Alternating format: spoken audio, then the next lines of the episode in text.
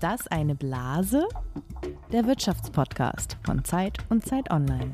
Lisa, unseren Podcast hier gibt es ja jetzt seit fast 20 Folgen, aber eine Frage hast du leider immer noch nicht beantwortet, obwohl wir sie hier schon sehr, sehr früh thematisiert haben, Lisa. Und die wäre? Na, ob ihr den Öltank eures Hauses schon wieder voll gemacht habt. Mein letzter Stand war, und auch wahrscheinlich der der Zuhörerinnen und Zuhörer, dass ihr mit den Nachbarn angeregt darüber diskutiert habt, ob ihr das schon macht oder dann doch noch lieber ein bisschen auf sinkende Preise wartet. Das war allerdings alles, bevor Russland die Ukraine angegriffen hat. Die Frage ist also, wie ging es dann weiter? Tatsächlich haben wir da damals nicht gekauft, obwohl wir heftig diskutiert haben und das war auch richtig so, weil das war ein tatsächlich ein richtiger Peak. Wenn man sich jetzt die Heizölpreise anguckt, waren sie damals wirklich auf dem Höhepunkt, wo wir mit den Nachbarn diskutiert haben, ob wir jetzt noch schnell was kaufen, bevor es vielleicht nichts mehr gibt. Also es, äh, wir hätten dann danach, da ist es ganz deutlich runtergegangen, relativ schnell, hätten wir eigentlich wahrscheinlich unbedingt kaufen sollen, haben wir aber bislang noch nicht gemacht und jetzt in letzter Zeit ist schon wieder angestiegen. Habe ich vorhin nochmal nachgeguckt. Ich erinnere mich, dass letztes Mal der Nachbar irgendwie abends noch vorbeikam, um das zu besprechen. Also, also wir reden mit den Nachbarn noch darüber, aber es ist nicht mehr ganz so aufgeregt, weil ich glaube, die große Sorge, dass das Öl von heute auf morgen weg ist, die war ja damals im Raum. Die ist jetzt aktuell nicht mehr da. Also das damals war wirklich, hat sich der Nachbar, glaube ich, vor allen Dingen Gedanken gemacht, gemacht, ob wir dann überhaupt Öl haben für den Winter. Und ich glaube, dass die Sorge ist zumindest im Moment beruhigt. Öl, ein Rohstoff, der vielen als Energiequelle von gestern gilt, denn wenn Öl verbrannt wird, dann wird ziemlich viel CO2 in die Atmosphäre gepustet. Aber es ist auch ein Rohstoff, der immer noch ganz wesentlich dafür ist, dass wir von A nach B kommen, dass hierzulande Felder abgeerntet werden können und Wohnungen im Winter warm sind. Und es ist ein Stoff, der gerade wieder im Fokus steht, weil sein Preis extrem gestiegen ist infolge des Ukraine-Kriegs. Und damit ganz herzlich willkommen zum Wirtschaftspodcast Ist das eine Blase? Dem Podcast über Geld, Macht und Gerechtigkeit für alle, die Wirtschaft kapieren wollen. Du bist Lisa Ninaus, die Leiterin des Frankfurter Büros der Zeit, die Frau mit der Ölheizung. Und ich glaube, ihr fahrt auch einen Diesel, oder? So ist es. Und du bist Jens Tönnesmann, ebenfalls Besitzer eines Dieselfahrzeugs und Redakteur im Wirtschaftsressort der Zeit. Und wir sitzen hier im Büro von Helmut Schmidt, dem früheren Bundeskanzler und späteren Herausgeber der Zeit. Und das passt heute ganz besonders gut, denn Helmut Schmidt musste ja vor etwa 50 Jahren ganz ähnliche Fragen beantworten wie wir heute, nämlich während der Ölkrisen in den 70er Jahren, die er erst als Finanzminister und dann als Kanzler gemanagt oder zumindest begleitet hat. Ich habe mal vor unserem Podcast hier ins Archiv geguckt. Wir können ja bei der Zeit auf ein sehr, sehr lang zurückreichendes Zeitungsarchiv zugreifen. Und 1973 war das, also wirklich fast vor 50 Jahren, als in Deutschland zum ersten Mal die Ölangst umging und keiner so richtig wusste, wie teuer es noch wird und wie viel Öl noch da ist und wo man es herbekommt. Und Helmut Schmidt, damals Finanzminister, hat gesagt, wir brauchen Eingriffe des Staates. Mit marktwirtschaftlichen Mitteln allein ist das hier nicht mehr zu schaffen. Und damals gab es auch harte staatliche Eingriffe, was die Energiesparmaßnahmen angeht. Das wird ja jetzt auch wieder diskutiert. Da gab es autofreie Sonntage, die Geschwindigkeit auf Autobahnen wurde auf 100 km/h begrenzt. Das sollte nicht nur beim Ölsparen helfen, sondern den Menschen vor allen Dingen auch klar machen, dass die Lage ernst ist. Eine heftige Wirtschaftskrise gab es trotzdem. Und ein paar Jahre später, 1979, in der zweiten Ölkrise, fand Schmidt, das Land müsse, damals war er dann schon Kanzler, da fand er, das Land müsse seine Energieversorgung auf eine möglichst breite Basis stellen und alle verfügbaren Energieträger und Quellen nutzen, um die Risiken zu streuen und zu mischen. Also eine Forderung, ja, die rückblickend wirklich ja, ganz interessant ist. Und er forderte damals von den Mineralölgesellschaften, dass sie die deutsche Öffentlichkeit über die Entwicklung von Mengen, Preisen, Gewinnen und deren Verwendung besser aufklären. Ja, es gab damals wie auch heute einen großen Unmut auch über die großen Ölkonzerne auch zum Beispiel eine staatliche Energiesparkampagne. Ich bin Energiesparer, hieß die. Es gibt ja im Moment von Robert Habeck auch wieder eine staatliche Energiesparkampagne. Also vieles sehr ähnlich zu dem, was wir heute erleben. Mit dem Ukraine-Krieg sind die Öl- und Spritpreise ja ziemlich stark angestiegen und die Ölkonzerne stehen im Verdacht, sich auf Kosten der Verbraucherinnen und Verbraucher zu bereichern. Wir fragen heute in diesem Podcast, bleibt das Öl so teuer? Oder könnte sich das bald wieder ändern? Wer verdient daran wirklich? Und was hat der Tankrabatt gebracht? Unser Thema lautet, ist das eine Blase? Öl. Dafür haben wir zwei Gäste eingeladen. Einmal unseren Kollegen Ingo Malcher, der gerade im Nahen Osten unterwegs war und gut weiß, wo das Öl herkommt und wie das Geschäft damit funktioniert. Und einen Unternehmer aus Berlin, dessen Firma BMV Mineralöl 140 Tankstellen in Deutschland betreibt. Er ist außerdem Vorsitzender des Bundesverbands freier Tankstellen und weiß ziemlich viel über die Machtverteilung in der Branche und wer vielleicht wirklich am hohen Benzinpreis verdient. Wir fangen aber wie immer an mit unserem beliebten Spiel, bei dem ihr, liebe Hörerinnen und Hörer, auch mitraten könnt. Das heißt Fakt oder Fantasie. Und du, Lisa, hast heute drei Behauptungen mitgebracht. Und ich muss hier erkennen, ob es sich dabei jeweils um Fakten oder Fantasien handelt. Also, Lisa, es geht los. Beginnen wir mit dem ersten Fakt. Öl wird ja unter anderem, wir haben es vorhin schon angesprochen, genutzt, um die Wohnung zu heizen. Unter anderem bei mir. Jede vierte Wohnung bzw. jedes vierte Haus wird mit Öl beheizt. Das geht aus einer Studie des Bundesverbands der Energie- und Wasserwirtschaft aus dem Jahr 2019 hervor. Soweit ist das alles noch korrekt. Also 25,8 Prozent der Wohnungen werden mit Öl beheizt. 48,2, also fast doppelt so viel mit Gas. Dann gibt es noch Fernwärme, Strom, alles zu einem geringeren Anteil. Aber es gibt jetzt in ganz Deutschland fast überall mehr Gasheizungen als Ölheizungen, außer in einem einzigen Bundesland. In dem gibt es mehr Ölheizungen als Gasheizungen.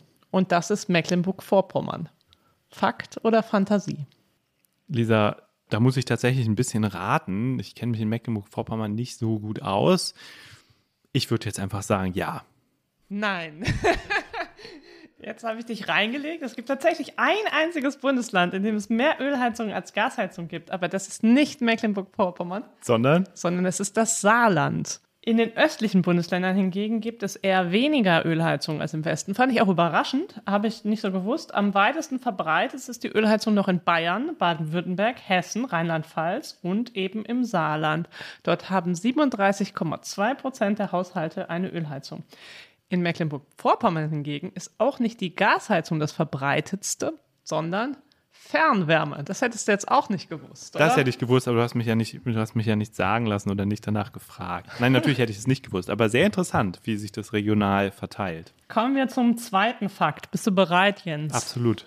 Der dreht sich nicht um die Verwendung, sondern um die Förderung von Öl. Das meiste kommt ja aus dem Ausland, das ist klar. Deutschland hat aber auch eigene Ölfelder. Und Deutschland fördert, das ist jetzt sozusagen die Behauptung, heute noch 2% seines Ölbedarfs im eigenen Land. Fakt oder Fantasie? Ich sage, das ist Fakt, das kommt hin. Das ist richtig. Tatsächlich hat Deutschland eigene Ölfelder, die es selbst ausbeutet, etwa in Niedersachsen. Aber zum Beispiel auch eine einzige Ölbohrinsel im Wattenmeer, die Mittelplate. Ja, guck mal, die Mittelplate, da habe ich wieder was gelernt, Lisa. Was ist denn dein drittes Fakt oder Fantasie? Ja, das so schön war mit der deutschen Erdölförderung und wir hier gerade in Hamburg sind, dreht die dritte Geschichte sich um Öl in dieser Stadt. Oh. Denn anders als in Berlin oder Bremen hat der Stadtstaat Hamburg eine eigene Ölförderung. Fakt oder Fantasie? Der Stadtstaat Hamburg hat eine eigene Ölförderung. Also keine staatseigene, das wollte ich damit nicht sagen, sondern es existiert hier eine eigene Förderung auf dem Stadtgebiet sozusagen oder auf dem Gebiet von Hamburg. Okay. Ja, das halte ich für realistisch. Ich meine, hier gibt es ja einen riesen, riesiger Hafen. Vielleicht gibt es kleinere Vorkommen. Irgendwann hat man vielleicht mal gebohrt und hat dann gedacht, das machen wir jetzt weiter. Und ich glaube, es gibt wahrscheinlich sogar so, vielleicht sogar mehr Ölförderung, als man so denkt im Land. Also ich glaube, das ist plausibel und habe jetzt noch nirgendwo hier den Erdölgeruch wahrgenommen, aber ja. Du hast recht, Jens. Yes. Oh Mann. Ich erkläre dir jetzt auch noch, wo. Im Südosten der Stadt, ganz in der Nähe von da, wo du wohnst, um die Elbe herum, wurde zuletzt die bescheidene Menge von 7441 Tonnen Öl im Jahr gefördert, und zwar in Reitbrook West aller Möhe. Ah ja. In Mittelplate übrigens, nur zum Vergleich, da du das so interessant fandest, wird jährlich rund eine Million Tonnen Öl gefördert. Also dagegen ist das hier in Hamburg wirklich nichts. Spannend. Meine Güte, hätte ich gedacht, muss ich mal darauf achten, ob man das irgendwie auch wahrnimmt oder vielleicht auch mal interessant, ob das jetzt mehr wird, ob die mehr aus dem Boden holen können in dieser kritischen Phase. Die versuchen es bestimmt. Ja. Ja, vielen Dank. Damit haben wir eine ganze Reihe interessanter Aspekte dieses großen Themas Öls schon besprochen und jetzt ist es höchste Zeit, mal die Basics zu klären. Ja. Ja, Lisa, das war unser Spiel, Fakt oder Fantasie. Und jetzt ist es höchste Zeit, dass wir mal die Basics klären. Und dafür sprechen wir jetzt mit Ingo Malcher. Ingo arbeitet wie wir beide im Wirtschaftsressort und er hat sich zuletzt ziemlich viel mit der Frage beschäftigt, wie Deutschland sein Energieproblem in den Griff kriegen kann. Gerade war er dafür zum Beispiel im Öl- und Gasstaat Katar unterwegs. Und vor kurzem hat er Fatih Birol interviewt, den Chef der Internationalen Energieagentur, der unter anderem für ein Tempolimit plädiert hat. Hallo Ingo. Hallo Jens, hallo Lisa. Ingo, die erste Frage klingt banal, aber sie ist tatsächlich ein bisschen komplexer. Was ist das eigentlich? Öl. Öl ist ein Kohlenwasserstoff, der innerhalb von 10 bis 15 Millionen Jahren entstanden ist, beispielsweise im Bereich des Persischen Golfs. Das war früher mal ein Meer. Da sind Planktonteilchen auf den Grund gesunken und aus denen wurden in, mit Druck und dadurch, dass das Wasser dort nicht so stark geflossen ist, wurde dann irgendwann einmal Erdöl. Erdöl ist aber auch ein wichtiger fossiler Brennstoff oder aus Erdöl werden wichtige fossile Brennstoffe hergestellt, nämlich Diesel, Benzin, Kerosin, also das Flugbenzin, aber auch Schmierstoffe und sogar für Asphalt braucht man Erdöl. Ingo, wo kriegen wir in Deutschland unser Öl aktuell eigentlich her und wie hat sich das zuletzt so geändert?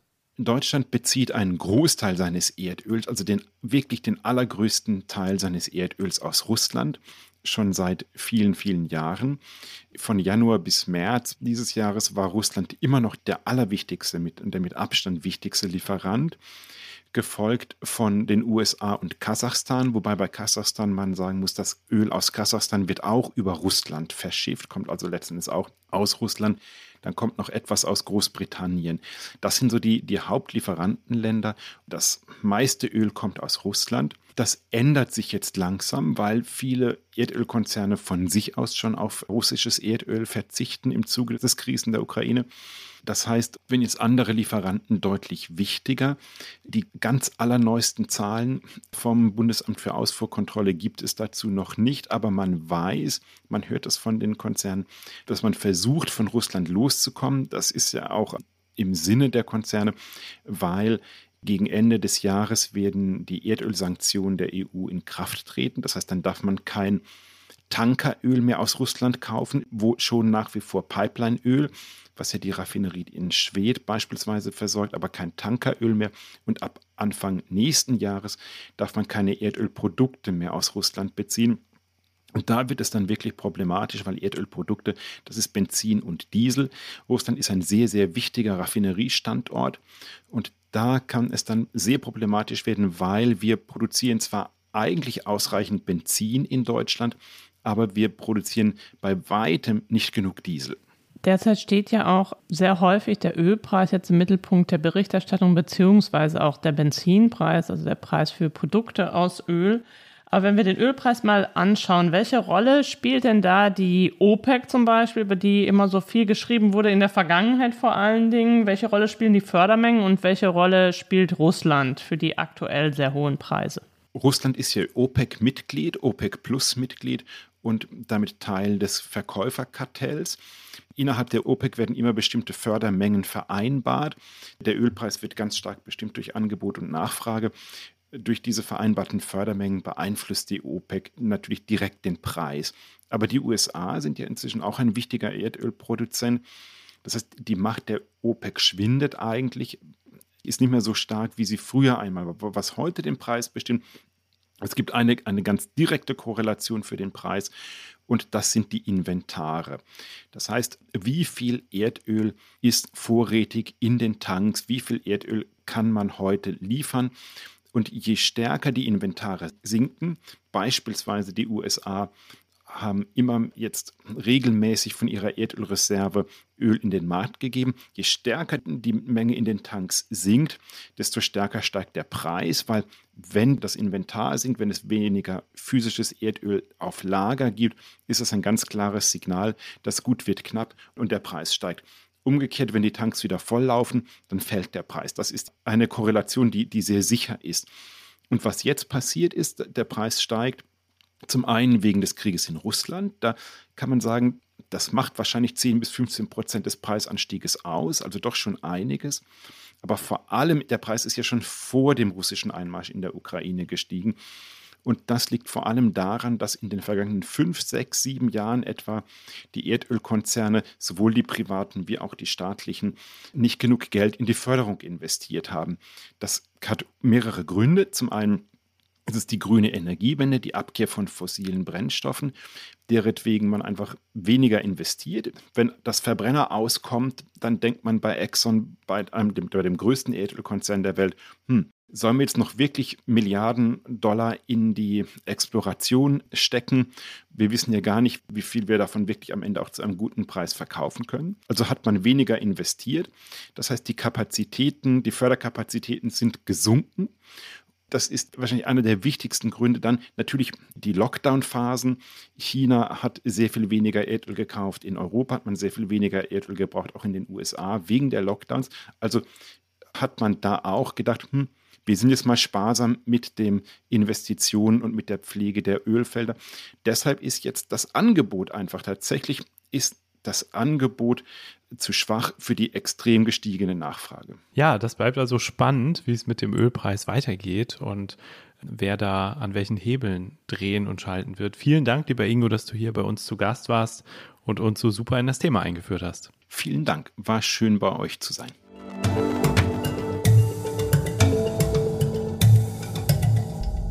Wir sprechen jetzt mit einem Mann, der die Ölpreise permanent im Blick hat und sich viele Gedanken darum machen muss, wo er das Öl herbekommt und wie er im Wettbewerb darum besteht. Er heißt Dureit Elobait und ist Chef des Mineralölunternehmens BMV, das deutschlandweit Kraftstoffe und Heizöle liefert, an drei Standorten selbst Kraftstoffe produziert und zwei Tankstellenmarken mit mehr als 140 Stationen im Land betreibt.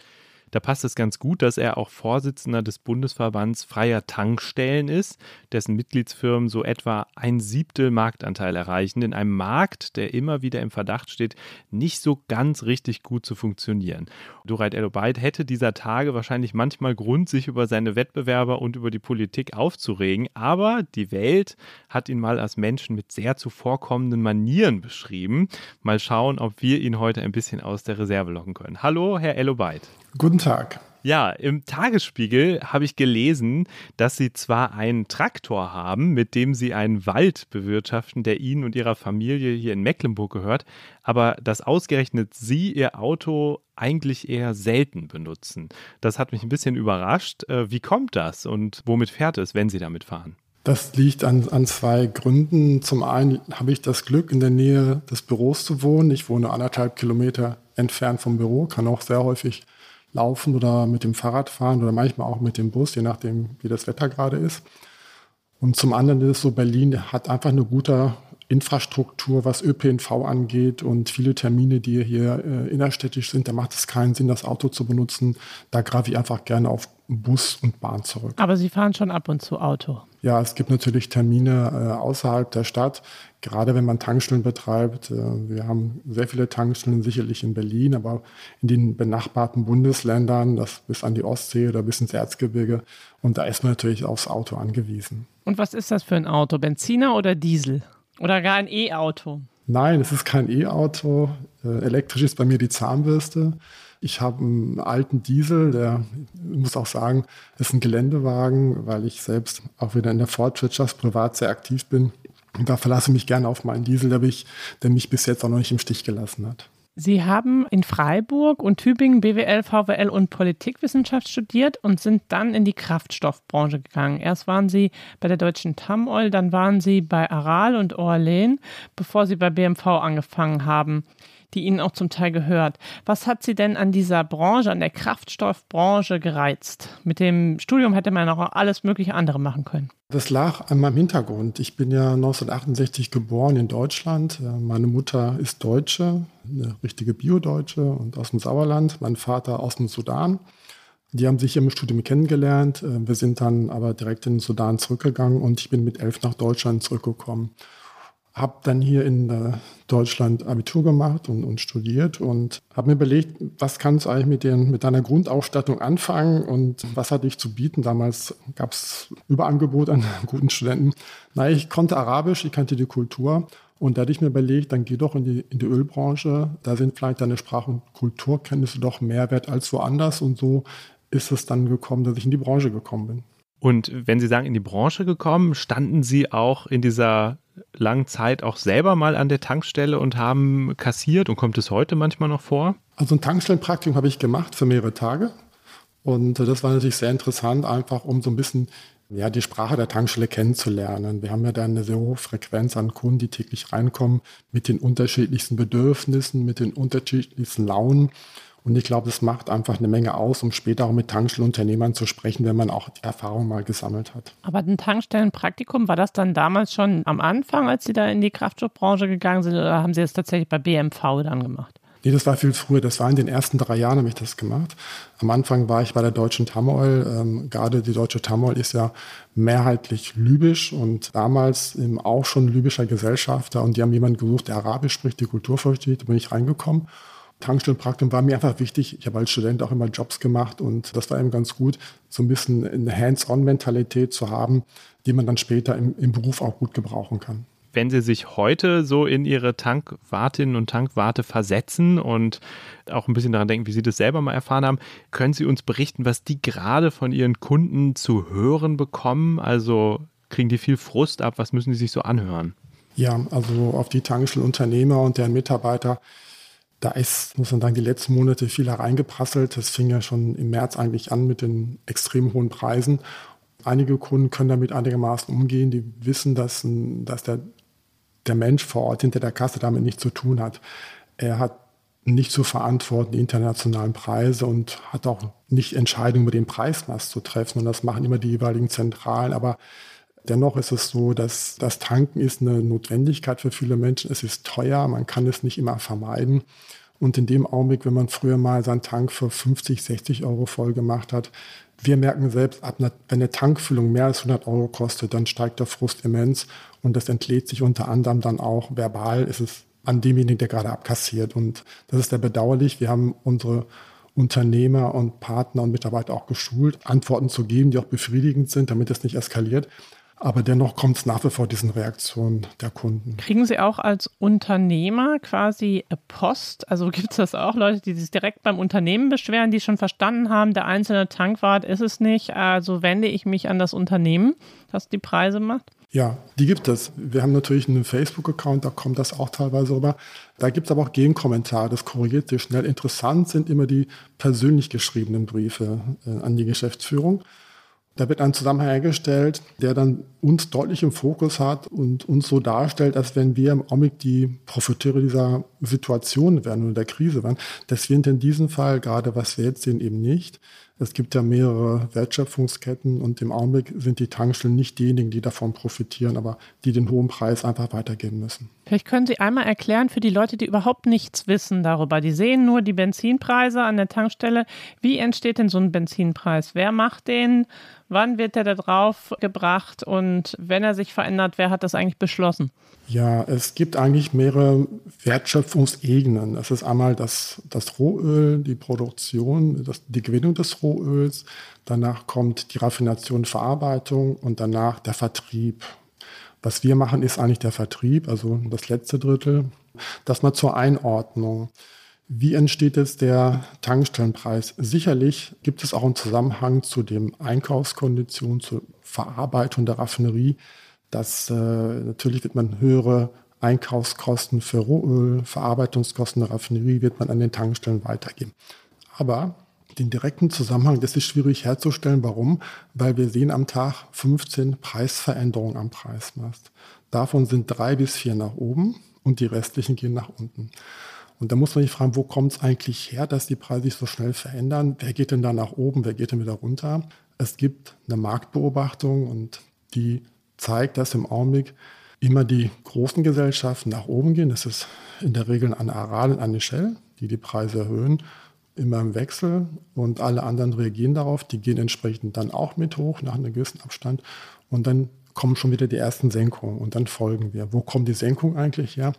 Wir haben einfach einen intensiven Wettbewerb und wenn jemand sich einen Wettbewerbsvorteil verschaffen möchte äh, durch den Preismast, das kann ein Supermarkt sein, das kann ein Waschstraßenbetreiber sein, der einfach seine für die Kunden attraktiv sein möchte, dann senkt er den Preis. Und das sind eigentlich die Mechanismen. Also es geht drei bis viermal Tag nach oben, dann nach unten. Und das ist einfach eine Sache des intensiven Wettbewerbs. Und wo kriegen Sie diese Informationen her? Und warum könnten Sie nicht zum Beispiel sagen, gut, oder Ihre Pächter, warum können die nicht einfach sagen, wenn jetzt Aral und Shell die Preise erhöhen, dann machen wir das eben nicht, sondern wir spekulieren darauf, dass wir mit niedrigeren Preisen eben deren Kunden abgreifen. Also warum müssen Sie da überhaupt mitziehen? Es gibt Situationen, häufig nachmittags, da verkaufen dann teilweise zu gar keiner Marge mehr, weil der Preis doch deutlich schneller sinkt, als es der Einkauf tut. Und äh, deswegen müssen wir auch mit erhöhen. Ansonsten würden wir permanent eigentlich Verluste erleiden. Das ist der Hauptgrund. Aber das heißt, Sie reagieren vor allem bei dem, bei den ja. Preisen. Sie sind niemand, Sie sind nicht so stark als Unternehmen oder auch als freie Tankstellen, dass Sie da was entgegensetzen könnten, dieser Marktmacht. Nee, das ist so. Dass da sind wir viel zu schwach, da sind die Mittelständler viel zu schwach, sondern man orientiert sich an den Großen, die die Preise von sich aus erhöhen. Und das sind eben die genannten Konzerngesellschaften, die das, in, die das regelmäßig machen. Aber ich wüsste gerne noch mal ganz konkret quasi für Ihre Tankstelle. Wenn ich jetzt Tankstellenpächterin beispielsweise bei Ihnen wäre, hätte ich überhaupt irgendeinen eigenen Handlungsspielraum bei den Preisen oder kriege ich das von der Zentrale vorgegeben, wie ich meine Preise setze? Sie kriegen es, das ist bei fast allen Gesellschaften so vorgegeben. Das ist früher anders gewesen. Früher hat der Tankstellenpächter, der saß in meinem Büro und hat geguckt, wer hat gerade welchen Preis. Dann hat er gesagt, ich möchte auch gerne den Preis senken und hat uns einen Antrag geschickt per Mail, früher noch per Fax. Heute gibt es die sogenannte Markttransparenzstelle. Das ist ein interessantes Instrument, die ist vor vielen Jahren von, vom Wirtschaftsminister Rösler damals eingeführt worden und sollte eigentlich dazu dienen, dem Endverbraucher transparente Preise zumindest zu ermöglichen und zumindest zu überprüfen. Diese Markttransparenzstelle gibt es ja immer noch und da kann man sich auch sozusagen über einen Verbraucherinformationsdienst kann man sich den Zugang verschaffen. Das heißt, wir melden heute alle fünf Minuten, das tun alle Tankstellenunternehmen, die melden alle fünf Minuten alle Preise all ihrer Tankstellen. Das ist eine große Datenbank. Über diesen Verbraucherinformationsdienst bekomme ich Zugang zu sämtlichen Daten. Soweit ich weiß, machen das alle größere Gesellschaften, wir auch. Und wir sind ja nun nicht die, die größte in Deutschland. Wir fragen also diese Preise regelmäßig ab. Und wenn es irgendwo dann zur Senkung kommt, dann orientieren wir uns mit unseren Tankstellen oder nächstgelegenen Tankstellen an dieser Station und senken dann entsprechend auch. Das heißt, eigentlich läuft dann großer Computer. Ganz kurze Zwischenfrage, weil Sie es eben schon mal gesagt haben. Nachmittags ist es, lohnt es sich für Sie oft gar nicht mehr. Wenn man jetzt so ein bisschen in die Verbraucher- oder Kundenperspektive wechselt, haben Sie einen Tipp? Wann sollte man tanken, wenn man günstig tanken will, wann eher nicht? Ja, also in der Regel, ich würde nicht morgens ganz früh tanken, weil das, es funktioniert eigentlich so. Bei uns ist das so, dass wir, wenn wir morgens erhöhen, wir haben morgens immer sehr, sehr hohe Preise, dann nehmen wir eigentlich den, mit den, mehr den höchsten Preis des Vortages, stellen den abends schon ein, wenn wir Feierabend machen, so dass wir am nächsten Morgen sehr hohe Preise haben. Also meine Empfehlung, und ich spreche jetzt eigentlich gegen mein Geschäft, aber natürlich auch für den Verbraucher, den, den wir im Blick haben. Ich würde üblicherweise eher so nachmittags und frühen Abend tanken. Jetzt gibt es ja viele Leute, die sich, die sich zuletzt extrem aufgeregt haben über, da wird dann immer einfach die Ölkonzerne gesagt. Da fällt ja irgendwie dann alles drunter für viele Leute, die Tankstellen, genauso wie die Raffinerien und diejenigen, die das Öl fördern. Das ist irgendwie, glaube ich, für viele Leute alles eins, weil es ja auch Unternehmen gibt, die das alles verbinden. Aber jetzt mal konkret auf Ihr Geschäft bezogen. Sie haben ja im Geschäftsjahr 2020, 2021 haben wir nachgelesen, 1,3 Milliarden Euro Umsatz gemacht und 8,6 Millionen Euro Gewinn. Jetzt angesichts dieser hohen Preise, die es im Moment geht, äh, wie, wie wird sich das entwickeln? Also ich meine, der Umsatz wird ja vermutlich auf jeden Fall nach oben gehen. Wie sieht das für den Gewinn aus bei Ihnen? Verdienen, würden Sie sagen, Sie verdienen gerade gut oder sagen Sie, pff, wird auch nicht besser als letztes Jahr? Doch, es, es wird wahrscheinlich ein bisschen besser werden. Woran liegt das? Die letzten, muss man sagen, seit dem 1.6. sind die Tankstelleneinträge nicht besonders gut, muss man sagen, weil die internationalen Notierungen so nach oben gegangen sind. Wir kaufen international ein, dass wir eine relativ geringe Marge haben. Ich gehe aber davon aus, dass wir im laufenden Jahr doch wieder mindestens ein gutes Ergebnis haben werden, weil wir auch noch ein Handelsgeschäft haben. Also wir handeln auch noch Diesel, wir handeln Heizöl in größeren Mengen. Und es kam ja zu Engpässen in den letzten zwei, drei Monaten. Und dadurch, dass wir eben Verträge hatten mit einer Abnahmegarantie und Abnahmeverpflichtung, konnten wir da, wo, äh, wo die, die Nachfrage größer war als das Angebot, konnten wir auch ganz gut Produkte verkaufen. Und das hat bei uns zu guten Erlösen geführt. Ich gehe davon aus, dass dies dann noch ein bisschen besser wird als das letzte Jahr. Aber das sind eben Sondersituationen, das kann auch in die andere Richtung gehen. Wir hatten eben Glück, dass wir feste Verträge haben, das sind immer Jahresverträge, sodass wir auch die Sicherheit haben, beliefert zu werden. Wenn ich ein bisschen spekuliere und sage, na, ich will mich nicht so binden, dann kaufe ich mir so Spot, also bei Gelegenheit zu, wenn ich meine, ich kann gut verkaufen wir hatten mit unseren Verträgen einfach Glück. Beim Heizöl gab es das ja vor allen Dingen, dass der Preis so wahnsinnig durch die Decke gegangen ist. Richtig. Heizöl hatten wir damals auch zur Corona-Zeit ja auch schon ein Hype, muss man sagen. Da war eine große Unsicherheit in der Bevölkerung und das wirkte sich unter anderem auf die Beförderung von Heizöl auf, also einmal bei großen B2B-Kunden, aber auch beim Endverbraucher. Das hatten wir jetzt vor kurzem auch ein bisschen. Heizöl wurde sehr, sehr nachgefragt und wir erfahren es auch im Augenblick wiederum ganz stark, unerwartet es gibt ja auch Anlagen, die die Möglichkeit haben, von Gas zu wechseln auf, auf Heizöl. Und die fragen bei uns sehr ganz stark Heizöl nach im Augenblick. Und das ist wie eine kleine Sonderkonjunktur. Mich hat angesichts Ihrer Geschäftszahlen so ein bisschen überrascht, dass Sie in dem letzten Jahr Gewinn gemacht haben. Also, dass Sie trotz der Pandemie, trotz des Drucks auf die Preise, trotz der gesunkenen Nachfrage, weil viele Leute eben nirgendwo mehr hingefahren sind, dass sie zwar weniger Umsatz gemacht haben, aber immer doch noch mit einem Gewinn aus dem Jahr gegangen sind.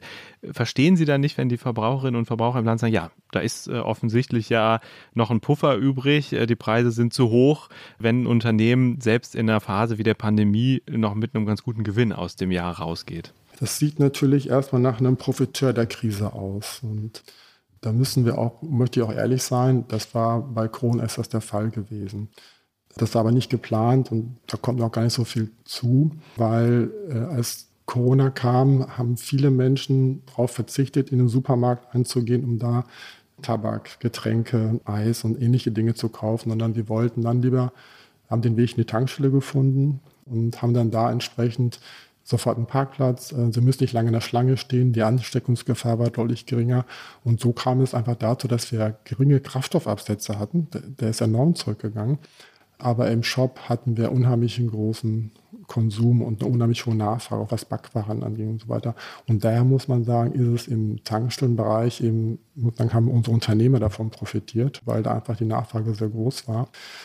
Der zweite Punkt, warum waren die Ergebnisse oder die Verluste nicht so groß? Wir hatten ja dann in der Corona-Zeit auch einen starken Preisverfall. Dollar ist gefallen, das Rohöl, die Produktpreise sind gefallen. Und wir selbst haben Absicherungsmechanismen. Das heißt, wenn wir große Bestände haben, dann sichern wir an der Börse ab wenn Preise fallen, dann haben wir keine großen Schäden oder keine großen Verluste. Wenn die Preise aber auch steigen, nehmen wir entsprechend die Gewinne auch nicht mit. Wenn ich das recht verstehe, ist es dann wohl offenbar so, dass Sie an den Produkten, die Sie in Ihrem Shop verkaufen, durchaus manchmal um einiges mehr verdienen als an dem Benzin, das Sie verkaufen. Ich habe das richtig verstanden? Es ist nicht so, aber es, ist, es macht schon einen Großteil des Unternehmenserfolgs auch. Auch des Pächters vor allen Dingen, aber das Shopgeschäft ist eben die Einkommensquelle des Unternehmers vor Ort, des Pächters vor Ort und er zahlt dafür an uns einen Umsatzpacht. Das ist bei den meisten Gesellschaften so. Und es gab Situationen, da wurden statt einzelnen Schachteln Zigaretten, wurden gleich stangenweise Zigaretten verkauft. Und das war bundesweit so der Fall. Und da hatten wir eine, eine Vervielfachung der Umsätze und deswegen auch, muss man sagen, gute Ergebnisse. Und wenn man ehrlich ist, ist hat man da von der Prise profitiert, ohne dass man dazu beigetragen hat. Ne? Und beobachten Sie jetzt, dass das aufhört? Also, dass die Menschen, weil sie so viel an der Zapfsäule bezahlen oder vergleichsweise mehr an der Zapfsäule bezahlen müssen, eben sagen, gut, dann kaufe ich mir eben keine Packung Zigaretten mehr an der Tankstelle. Also, sehen Sie da einen Zusammenhang oder eine Wirkung? Die jüngste Wirkung, wir jetzt sehen, dass man eher zurückhaltend ist beim Konsum. Spüren eine gewisse Unsicherheit, auch Kaufzurückhaltung bei hohen Preisen. Bei Preisgrundartikeln, beim Tabak ist das nicht der Fall. Der kostet eigentlich überall gleich und der macht bei unserem Netz auch zwischen 50 und 60 Prozent vom Shop-Umsatz aus. Das ist eine enorme Zahl. Ne? Das preisgebundene Ware. Wir merken die Zurückhaltung aber äh, bei Getränken teilweise oder jetzt auch Artikel wie es Chipstüten und so weiter, die mhm. kosten an der Tankstelle immer noch deutlich mehr als beim, äh, beim Supermarkt in der Nähe, wenn es Angebote gibt. Und das merken wir schon. Wir merken das aber auch, dass es an den Waschanlagen weniger Trinkgeld gibt. Sehen auch so, dass bei der Autowäsche die teilweise weniger frequentiert wird, weil es ist manchmal nicht so schlimm, auch mal eine Autowäsche ausfallen zu lassen und die 7, 8 Euro zu sparen. Von den 1,3 Milliarden Umsatz haben Sie gut ein Drittel äh, in dem Geschäftsjahr als Energiesteuer abgeführt. Jetzt gibt es ja den Tankrabatt. Hilft der Ihnen? Machen Sie jetzt ein besseres Geschäft oder geben Sie das wirklich alles an die Kunden weiter? Also zuerst haben wir bei dem Tankrabatt, so wie er konzipiert war, erstmal Geld verloren, weil wir mussten ja die Bestände, die wir im Tank hatten, die wir im Mai noch eingekauft haben, ja ab dem 1.6. deutlich günstiger verkaufen. Wir hatten es eigentlich erhofft, dass die Politik dann anderen Weg findet. Ähm, aber wir sind damit nicht durchgekommen. Wir hätten dann gesagt, zum 31. Mai hätten aber die Bestände gemessen und hätten dann den alten Steuersatz und den neuen Steuersatz miteinander verglichen. Das hätte dann, ähm, dann zu, einem, zu einer Abwertung geführt und hätten dann gesagt, okay, ab dem ersten Wechsel Bestände, wir würden dann den ähm, gesenkten Steuersatz erstattet bekommen durch die Hauptzollämter. Und drei Monate später ist der Effekt ja umgekehrt. Dann sind wir auch wieder ein bisschen Profiteure. Das heißt, der Bestand, den wir dann Ende August im Tank haben, den können wir am 1.9. deutlich teurer verkaufen. Das war unser Vorschlag, den hat man nicht Rechnung getragen. Jetzt haben wir gesagt, gut, müssen wir akzeptieren. Wir verkaufen also jetzt mit Verlust ab dem 1.6., zumindest die ersten fünf, sechs Tage. Also, also das soweit zu Ihrer Frage, haben erstmal Verluste gemacht. Das Phänomen, was wir dann erfahren, was alle gesehen haben, ist, dass die Preise ja schnell gestiegen sind. Und äh, der Kunde war da sehr irritiert. Er ist ja davon ausgegangen, er kriegt den Rabatt. Den haben wir am 1.6. auch überall gesehen. Das waren ja die 33 Cent im Benzin und um die 17 Cent im Diesel. Das kam auch daher, dass die Konzerngesellschaften wussten, ein Aral, eine Shell, eine Esso, die wussten, die ganzen Kameras zeigen auf deren Preismast. Und äh, man hatte ja den Verdacht, dass sie profitieren wollten. Und aber war überall nachzulesen, der, der Rabatt wurde gezeigt. Das Phänomen war nur, dass die Einkaufsnotierungen für Benzin und für Diesel danach zügig gestiegen sind. Und das wurde am Preismast weitergegeben. Und äh, gefühlt waren wir nach wenigen Tagen wieder bei dem alten Preisniveau und da fühlten sich viele Kunden eigentlich äh, schon übervorteilt. Ja, die Benzinpreise sind ja auch, das wurde damals, also damals, so lange ist ja nicht her, vor kurzem, auch sehr stark diskutiert. Die sind ja auch deutlich stärker gestiegen als parallel die Rohölpreise. Da drängt sich dann die Frage auf, zocken die Tankstellen oder die Ölkonzerne, zocken die uns eigentlich ab? Da gibt es eigentlich eine klare Antwort drauf. Wir hatten einen Rohölpreis, der gestiegen ist. Das lag unter anderem daran, dass man weniger russisches Öl verarbeiten wollte. Dann hat man sich ein anderes Rohöl gesucht. Das war auch schon eigentlich für andere Destinationen vorgesehen, musste dann umgeleitet werden. Dafür musste man mehr bezahlen. Dadurch ist insgesamt das Rohöl, die Rohöl natürlich teurer geworden.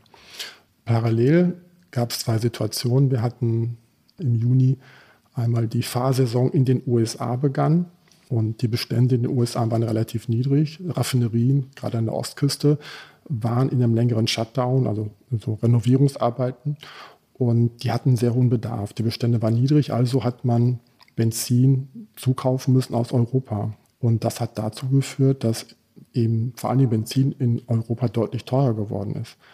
Gleichzeitig hat sich auch China etwas aus dem Lockdown verabschiedet. Die hatten ja auch lange Zeit einen strengen Lockdown. Und das führt auch dazu, dass da auf einmal größerer Bedarf war und deren Raffinerien auch noch auf dem, im Corona-Modus waren. Das heißt, nicht so schnell die Kapazität hochfahren konnten. Also zusammengefasst, wir hatten auf einmal einen höheren Bedarf, als die Produktion liefern konnte. Und dadurch kam es dazu, dass diese Preise die internationalen Preise für Benzin, vor allen Dingen für Diesel, gestiegen sind. Die sind schneller gestiegen als der Einkauf von Rohöl. Und äh, wer hat davon profitiert? Ganz klar die Raffinerien. Und die Raffinerien weisen ja auch Margen aus. Da gibt es auch Darstellungen zu. Und bis vor einer Woche waren die Raffineriemargen noch bei ca. 200 Dollar die Tonne. Das ist enorm. In den letzten 20 Jahren haben wir so eine Marge noch nicht gesehen. Und wo kann man diese Margen erfragen? Also woher haben Sie diese Zahlen? Es gibt äh, Branchenblätter, den Erdölinformationsdienst oder Energieinformationsdienst, der weist die aus. Da kann man das wunderbar nachlesen. Die Daten sind dann jedem zugänglich. Es gibt auch Internetseiten, wo das nochmal deutlich dargestellt wird. Das sind jetzt keine, keine Geheimen. Sicherlich, der Raffineur ist schreite nicht jeden Tag raus, aber das sind Daten, die zugänglich sind und die man äh, jederzeit auch nachlesen kann. Ist klar, Sie sagen dann, die Raffinerien sind die großen Profiteure. Das sind die, die das große Geschäft jetzt gemacht haben in der letzten Zeit. Würden Sie denn sagen, dass die diejenigen sind, die dann am Ende die Verbraucher abzocken oder ist das zu viel gesagt? Also es wär, hätte die falsche Betonung, das Abzocken. Sie können eigentlich nicht richtig etwas dafür. Sie haben die Preise nicht in die Höhe getrieben, sondern es ist einfach, es gibt Nachfrageüberhang aufgrund der geschilderten Situation, der Engpässe bei den, bei den Raffinerien, die noch nicht wieder voll laufen. Das wird sich jemand ausgleichen. Das wird nicht mehr lange dauern, glaube ich, dann wird es da zum Ausgleich kommen. Also diese Windfall Profits äh, die Situation, die für sie gerade sehr glücklich ist und günstig ist, das haben sie nicht aktiv vorangetrieben. Das ist, muss man sagen, hat sich so ergeben, äh, wie ich es gerade geschildert habe. Deswegen ähm, ist es unfair zu sagen, die haben uns abgezockt, dass einfach die Preise haben sich so entwickelt und sie haben jetzt die Gelegenheit, da die guten Ergebnisse mitzunehmen. Aber es wird sich sicherlich wieder ausgleichen. Was man sagen kann, ist, dass die profitieren und sie haben den Ärger, oder? Ja, das, das, das kann man sicherlich sagen. Also, wobei wir, ich glaube, als Branche schon nicht unbedingt ganz, nicht das liebste Kind sind, sondern tanken ist halt eine Notwendigkeit, es ist teuer, es ist immer teurer geworden in den letzten Jahren. Teilweise auch durch eine CO2-Steuer, die von der Bundesregierung im Rahmen des Klimaschutzprogramms eingeführt wurde. Und äh, wir kennen uns schon so ein bisschen damit aus, auch mal beschimpft zu werden. Das tut uns nicht immer weh, aber es ist natürlich keine schöne Situation, gerade wie wir sie jetzt haben, weil wir in der jetzigen Situation nicht die Profiteure sind und für die höheren Preise auch nichts können. Am Ende ist es aber doch auch, gibt es ja auch einen Zusammenhang mit dem Ukraine-Krieg. Ist der Zusammenhang der, dass auch in Russland sehr viel raffiniert wird und wir das jetzt nicht mehr bekommen, weil wir es nicht mehr einführen oder nicht mehr einführen wollen? Oder was ist genau der Zusammenhang? Ja, also Russland hat die Produktion auch schon reduziert, weil sie, also der raffinierten Produkte, die Raffineriekapazität hat man schon gesenkt. Man weiß, dass die Nachfrage sinken wird, darauf hat man sich angepasst. Die Verfügbarkeit ist da schon knapper. Es, nach wie vor wird dann noch, werden russische Produkte nach Europa gefahren. Das ist ja auch noch legal. Das ist derzeit noch kein Problem. Aber die Umstellung haben natürlich schon längst angefangen. Gerade internationale Konzerne äh, möchten sehr compliant sehen, versuchen alles Mögliche, um da Ersatz zu schaffen. Und das steigert halt den Preis. Es gab ja zuletzt sogar auch laute Forderungen nach einer sogenannten Übergewinnsteuer, einer Sondersteuer für sogenannte Kriegsprofiteure. Gemeint waren da wohl Konzerne der Ölindustrie, aber sicher, weil die Leute auch nicht da so äh, konkret differenzieren, auch Tankstellen und Konzerne wie Ihrer. Was halten Sie von dem Vorschlag? Also grundsätzlich mag ich das nicht so, möchte ich es nicht unterstützen, weil wir als freie, äh, Bundesland freier Tankstellenunternehmer halten nichts von zu viel Regulatorik und, sondern wir schätzen es, wenn der Markt vieles regelt. Es ist auch ganz schwierig, so einen Übergewinnsteuer festzumachen. Ich muss ja wirklich den Nachweis erbringen, wo sind denn an welcher Stelle mögliche Übergewinne überhaupt entstanden und wie kann ich die greifbar machen. Und gerade in, bei internationalen Konzernen, die sowohl vom Bohrloch bis zur Tankstelle einen integrierten Prozess haben, ist es ganz schwierig, da den Nachweis zu erbringen. Die Italiener hatten eine interessante Idee. Die Italiener haben ja so eine Übergewinnsteuer eingeführt. Die heißt, glaube ich, irgendwie ein bisschen anders. Und die wird gar nicht am Gewinn bemessen. Also es ist gar keine Übergewinnsteuer, sondern am Umsatz. Ich glaube, ich weiß nicht mehr, der ersten neun oder zehn Monate, also jedenfalls ein paar Monate 2020 im Vergleich zu 2021, 2022. Also wie hat sich da der Umsatz verändert? Und je nachdem, wie sich der Umsatz verändert hat, darauf wird dann eine bestimmte Sondersteuer erhoben. Das scheint einem ja jetzt so, als könnte man das durchaus machen. Das wäre für mich gefährlich, äh, weil eine Linearität, Umsatz und Ergebnis wäre dann die Voraussetzung. Die genau, die Margen müssten eigentlich gleich bleiben dafür. Genau, genau. Also, und das ist nicht der Fall. Da kenne ich auch kein Haus, wo das wirklich äh, so der Fall wäre. Deswegen glaube ich, würde der Mechanismus an der Stelle nicht funktionieren, es sei denn, man hätte staatlich festgesetzte Preise, dann wird es vielleicht gehen. Aber Sie haben ja selber gesagt, dass Sie äh, auch einen Vorschlag unterbreitet haben, wie man es vielleicht, wie man vielleicht doch für eine Entlastung hätte sorgen können, wenn ich es richtig verstanden habe. Sie sind ja auch sprechen für die freien Tankstellen. Sie sind also Lobbyist. Ne? Sie äh, haben, sind auch, glaube ich, beim Bundestag akkreditiert. Also Sie reden mit Politikerinnen und Politikern. Wenn Sie jetzt auf die aktuelle Politik schauen, auf den Tankrabatt, auf die Diskussion oder das Ölembargo, das ja auch Ölembargo Light, das ja auch kommen soll. Was, wie finden Sie denn die Politik und was würden Sie sagen, müsste eigentlich die Politik in dieser Situation tun, damit die Menschen weiter mit ihren Autos fahren können, wenn sie das müssen, aber damit auch sie äh, davon leben können? Also ich sehe die Herausforderung bei der Politik schon, dass es für sie nicht einfach ist. Was ich empfehlen würde, nicht noch weitere Abhängigkeiten zu schaffen. Wir sehen, dass die Abhängigkeit bei russischen Produkten, russischem Gas vor allen Dingen, doch extrem hoch ist. Und gerade bei leitungsgebundenen Medien ist es doch sehr, sehr schwierig, davon auch sich zu emanzipieren. Und äh, weitere Abhängigkeiten, finde ich, sollte man nicht eingehen.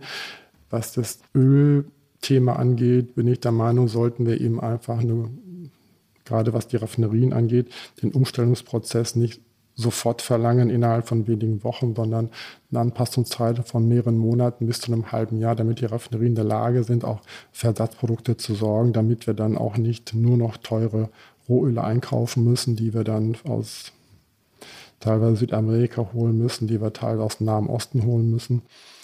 Das kostet alles deutlich mehr und führt natürlich auch hier zu höheren Preisen. Ich glaube, je länger die Umstellungszeit ist, also aus meiner Sicht ein halbes Jahr, desto besser sorgt das auch dafür, dass wir dann ein günstigeres Preisniveau in Europa sehen. Also Umstellungszeit bedeutet weg von russischem Öl auf andere Öllieferanten oder was meinen Sie mit Umstellungszeit? Genau, das meine ich damit, dass wir auf andere Öl umsteigen. Und wenn das ad hoc und sofort gehen soll, dann ist es einfach sehr, sehr teuer, weil da profitieren andere davon, die dann einfach sagen, ja, ich kann dir das liefern, aber es kostet deutlich mehr. Und wenn der Umstellungsprozess einfach ein halbes Jahr circa dauert, haben wir da deutlich bessere Chancen, auch zu fairen Preisen die Raffinerien zu versorgen. Und finden Sie denn grundsätzlich wenig Gehör bei der Politik? Ich meine, wir unterhalten uns ja hier, Sie sind ja sehr diplomatisch, finde ich. Sie hauen nicht auf den Tisch, Sie sagen nicht, das und das müsste passieren. Sind Sie da manchmal vielleicht auch zu leise oder wie gut dringen Sie durch? Nee, wir sind, versuchen das nicht zu sein. Wir versuchen da ein, ein zuverlässiger Ansprechpartner zu sein. Wir merken auch, wenn wir nur mit einer Haut drauf Mentalität in den Raum kommen. Das war früher mal eher der Fall. Da waren meine Vorgängerkollegen, also nicht der letzte, sondern der davor, in den Raum gekommen und haben dann gesagt, so und so stellen wir uns das vor, das sind nur eine Forderung. In der Politik machen wir mittlerweile andere Erfahrungen. Wir haben eine neue Generation von Politikern und auch von äh, Mitarbeitern in Ministerien, die wollen nicht eine vorgesetzte Meinung bekommen, die wollen sich ihre Meinung selbst bilden. Und das geht nur bei einem vernünftigen Dialog und mit guten Argumenten. Deswegen sind wir vielleicht weniger laut, aber dafür hier und da deutlich gründlicher. Das führt aber nicht immer zum Erfolg. Ich wüsste gerne nochmal, wie das bei Ihrem Unternehmen konkret ist, weil wir gerade über das Ölembargo gesprochen haben, das ja kommt und das ja auch später als Produktembargo kommen soll. Wie ist es denn bei Ihrem Unternehmen? Wie viel kaufen Sie denn an russischem Öl oder russischen Ölprodukten überhaupt ein? Bedeutet das für Sie eine sehr große Umstellung? Ja, also zum Unternehmen. Äh, wir sitzen ja in Berlin und wir haben es ja schon gesagt, wir blenden auch, wir mischen auch Kraftstoffe. Und die Kraftstoffe, die wir kaufen, das sind in der Regel Kraftstoffe aus der Region. Das ist einmal die PCK Schwed, die ja bekannt ist als große Raffinerie und die Raffinerie in Leuna. Wir importieren aber auch aus anderen Regionen. Aber die Abhängigkeit von russischem Öl ist groß, weil das die Raffinerien der Umgebung sind. Und es ist für uns eine Herausforderung, da ins nächste Jahr zu gehen, weil wir wissen jetzt schon, dass diese Raffinerien voraussichtlich nicht in dieser Kapazität weiterarbeiten werden, wie sie es im laufenden Jahr tun werden. Wir suchen also nach äh, Alternativen, sprechen da mit verschiedenen Lieferanten, die auch schon umgestellt haben, die das russische Rohöl nicht mehr verarbeiten. Das wird eine neue Herausforderung, erstmal den Lieferanten zu finden. Das ist das eine. Aber das andere ist ja auch, ich muss ja dieses Produkt dann auch nur so Tankleger bringen. Ich brauche also noch eine deutlich flexiblere Logistik. Das bedeutet aber, Sie gehen schon davon aus, dass die Raffinerien, die beiden, die Sie jetzt genannt haben, deutlich weniger produzieren werden, weil die ja jetzt vor allen Dingen mit russischem Öl produzieren. Da gehe ich sehr stark von aus, weil es ist ja zu erwarten, dass da immer weniger russisches Öl verarbeitet werden soll und darf. Beide hängen an der Druckspar-Pipeline. Da kann gar nicht so viel anderes Öl eingespeist werden, dass die Raffinerien zu 100 Prozent weiter verarbeiten können. Deswegen bin ich mir relativ sicher, es wird äh, da eine Senkung der, des Outputs geben. Wir müssen andere sicherlich auch in der Region gucken, wo man sich alternativ versorgen kann. Wenn wir noch ganz zum Schluss einmal ein bisschen weiter in die Zukunft gucken, jetzt gerade gibt es die Entscheidung, dass Neuwagen ab 2035 emissionsfrei sein müssen. Das heißt, das Verbrenner aus soll bald beschlossen werden, finden viele. Wie viel Sorgen bereitet Ihnen das eigentlich oder sehen Sie darin auch eine Chance? Nee, das bereitet mir große Sorgen. Das war eigentlich die Hauptarbeit unseres Verbands in den letzten drei Jahren, Da haben wir uns intensiv mit dem Thema beschäftigt. Es geht ja um die Flottenanrechnung, also die CO2-Flottenanrechnung. Da haben wir uns mit einer sehr großen E-Fuels-Kampagne, also synthetischen Kraftstoffen, klimaneutrale Kraftstoffe, dafür eingesetzt, dass diese Kraftstoffe ebenfalls angerechnet werden als klimaneutrale Kraftstoffe. Eben nicht der Verbrenner das Problem ist, sondern im Grunde genommen der Kraftstoff, der verbrannt wird. Und wenn der Kraftstoff ein flüssiger ist und nahezu klimaneutral ist, dann ist das unser Vorschlag und wir denken auch, dass das eine sehr, sehr gute Lösung ist. Wir werden auch eine sehr hohe Bestandsflotte noch haben, 2035 und auch diese Fahrzeuge könnten dann sofort klimaneutral fahren. Deswegen sehe ich das eben als, ich sah es als groß heraus und sehe es nach wie vor noch so, aber auch als Risiko für unsere Branche. Und Sie stellen auch selber alternative Kraftstoffe her, habe ich das richtig gelesen? Biogene Kraftstoffe, wenn nicht, steht, glaube ich, auf Ihrer Webseite. Ja, wir selbst, dadurch, dass wir selbst Kraftstoffe mischen können, also wir haben diese Möglichkeit, verschiedene Komponenten zusammenzubringen, vor allen Dingen die, die Biokomponenten, haben wir vor anderthalb Jahren angefangen. Ein Diesel Protect 25 nennen wir den. Also dieser Diesel hat gegenüber dem klassischen konventionellen Diesel eben eine geringere CO2-Emission von 25 Prozent. Und den verkaufen wir an, an sieben, acht Tankstellen jetzt in, Berlin und Umgebung sehr erfolgreich. Doch kostet zwar einiges mehr, aber ich war selbst überrascht, wie viele private Kunden davon Gebrauch machen. Und der ist dann woraus hergestellt? Das ist also der ganz normal klassische fossile Diesel. Dann ist dabei ein hybrides Pflanzenöl, ein HVO, was ein pflanzlichen Ursprungs ist. Und auch noch etwas Biodiesel. Das sind die drei Komponenten, aus denen wir das mischen und dann verkaufen. Okay. Und ich habe Sie aber richtig verstanden, dass das Verbrenner aus würden Sie für einen ganz großen Fehler halten. Ja, ja, nicht nur ich alleine, sondern es gibt ja viele, die das so sehen. Ich, ich, ich sage auch, es ist, es, ich halte es für einen Fehler. Es ist nicht technologieoffen. Das Verbrenner aus ist für mich stark ideologisch besetzt. Ich habe viel mit Politikern gesprochen. Meine Meinung ist, wir sollten, gerade weil wir starke und scharfe Klimaziele haben, doch alle Optionen nutzen, die es gibt, um die zu erreichen.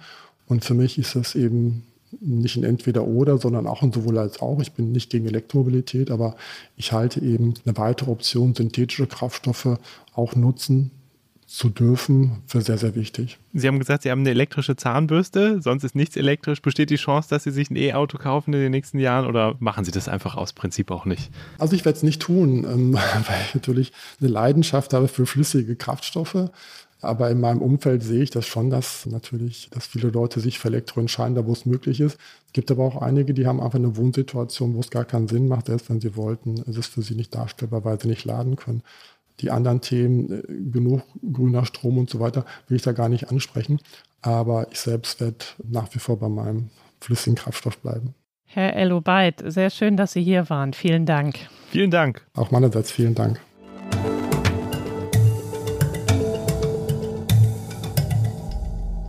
So, Jens, jetzt haben wir so viel gehört von unterschiedlichen Leuten und so viele Geschichten und wer eigentlich schuld ist an hohen Ölpreisen und so weiter und so fort, wie es überhaupt weitergeht mit dem Öl. Jetzt meine Frage an dich, Jens.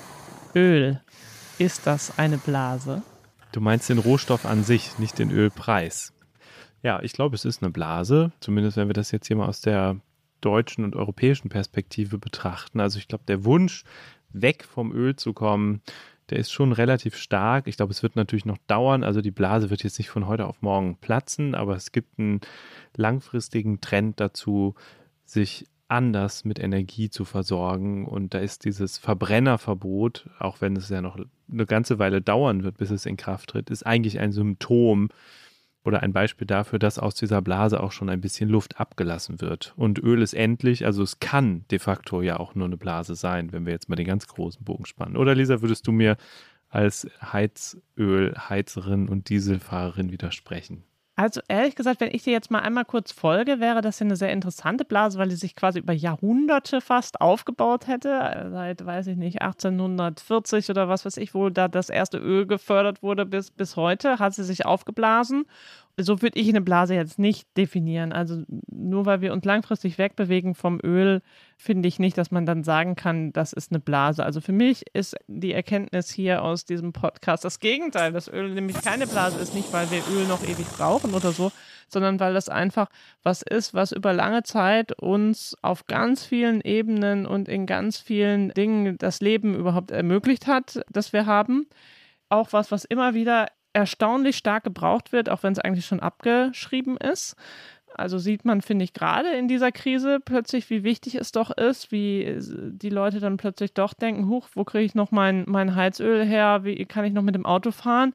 Deswegen würde ich zwar eine ähnliche Beobachtung wie du machen, würde aber sagen, es ist absolut gar keine Blase, sondern es ist eher was, was langsam in den nächsten Jahren an Bedeutung hoffentlich auch gerne schnell äh, verlieren wird, aber eine Blase ist es nicht. Und der Ölpreis, Lisa, oder überlassen wir das dem Tier? Der aktuelle Ölpreis, also ich meine, was man ja schon gesehen hat, ist, dass der Heizölpreis eine Blase war, die dann wieder geplatzt ist. Das war, ist ja ganz krass, wenn man sich das mal anguckt. Da damals, als kurzzeitig gedacht wurde, womöglich kaufen wir gar keine russische Energie mehr, da ist der wahnsinnig hochgeschnellt.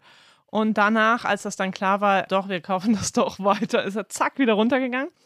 Das war auf jeden Fall eine kurze Blase, eine kurze Spekulationsblase. Jetzt im Moment kann ich es nicht so genau sagen. Okay, also wir sind nicht ganz einer Meinung, Lisa, und beim Ölpreis würde ich mich auch zu keiner Wette hinreißen lassen. Vielleicht fragen wir doch gleich noch unser Tierorakel, das ihr, liebe Hörerinnen und Hörer, gleich noch hören könnt. Bis dahin danken wir uns oder vorher danken wir euch aber schon einmal ganz herzlich für das Zuhören. Schreibt uns, wenn ihr Ideen, Anregungen, Vorschläge, Wünsche oder natürlich auch Kritik habt an blase.zeit.de.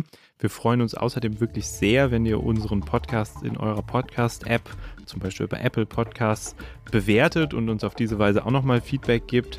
Und wir sagen ein ganz herzliches Dankeschön an die Pool Artists für die Produktion heute und sagen bis zum nächsten Mal. Vielen Dank und tschüss. Tschüss.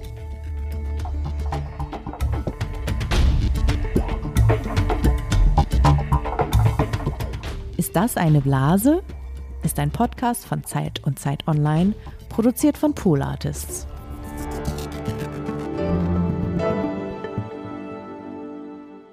Hallo und herzlich willkommen zum Tierorakel, diesmal aus dem Hamburger Norden. Heute wird ein Meerschwein entscheiden, wie die Zukunft für den Rohölpreis aussieht. Flummi ist ein zwei Jahre altes Meerschwein, das hier die Zukunft für uns vorhersehen wird. Ich habe für ihn hier ein bisschen was aufgebaut. Es soll ja um den Ölpreis gehen. Ich habe für ihn drei Tore aufgebaut. Dahinter sind jeweils Leckereien, Gurken, Möhren und so weiter. Und auf den drei Toren stehen Entscheidungsantworten. Die Frage lautet, wo steht der Rohölpreis, also in Dollar je Barrel? In vier Monaten, das wäre dann am 11.11. .11. dieses Jahres. Das wäre dann erstens Karneval und zweitens ziemlich der späteste Beginn der Heizperiode. Dann, wenn man wirklich eine Heizung braucht und da man ja Öl auch zum Heizen benutzt, könnte das ja durchaus auch eine Auswirkung auf den Ölpreis haben, dieses Datum. Aktuell liegt der Rohölpreis knapp über 100 Dollar und die drei Möglichkeiten, wo er am 11.11. .11. liegen könnte, sind Türchen A unter 100 Dollar. Das wäre dann etwa dort, wo der Rohölpreis viele Jahre zuvor lag, bevor Russland in die Ukraine einmarschiert ist. Türchen B bedeutet über 100 Dollar, aber unter 128 Dollar. Bei 128 Dollar lag der Preis im März, kurz nach dem Einmarsch Russlands in der Ukraine. Und Türchen C bedeutet, der Preis wird noch höher steigen als im März, also über 129 Dollar. So, Flummi setze ich jetzt hier rein und er läuft los. Ziemlich langsam, läuft sehr langsam los. Heute Morgen vielleicht keinen Hunger. Flummi. Er geht jetzt geradewegs zu auf Tor A. Noch ist er offenbar nicht ganz entschieden, ob er reingehen will. Flummi. Und ja, Flummi hat Türchen A betreten und sagt damit vorher, der Rohölpreis wird am 11.11.2022 unter 100 Dollar liegen, also niedriger als jetzt für alle mit Ölheizung eine gute Nachricht. Ich hoffe, dass Flummi recht hat und verabschiede mich hier und heute und freue mich, dass ihr zugehört habt. Und danke, Flummi. Und bis bald. Tschüss.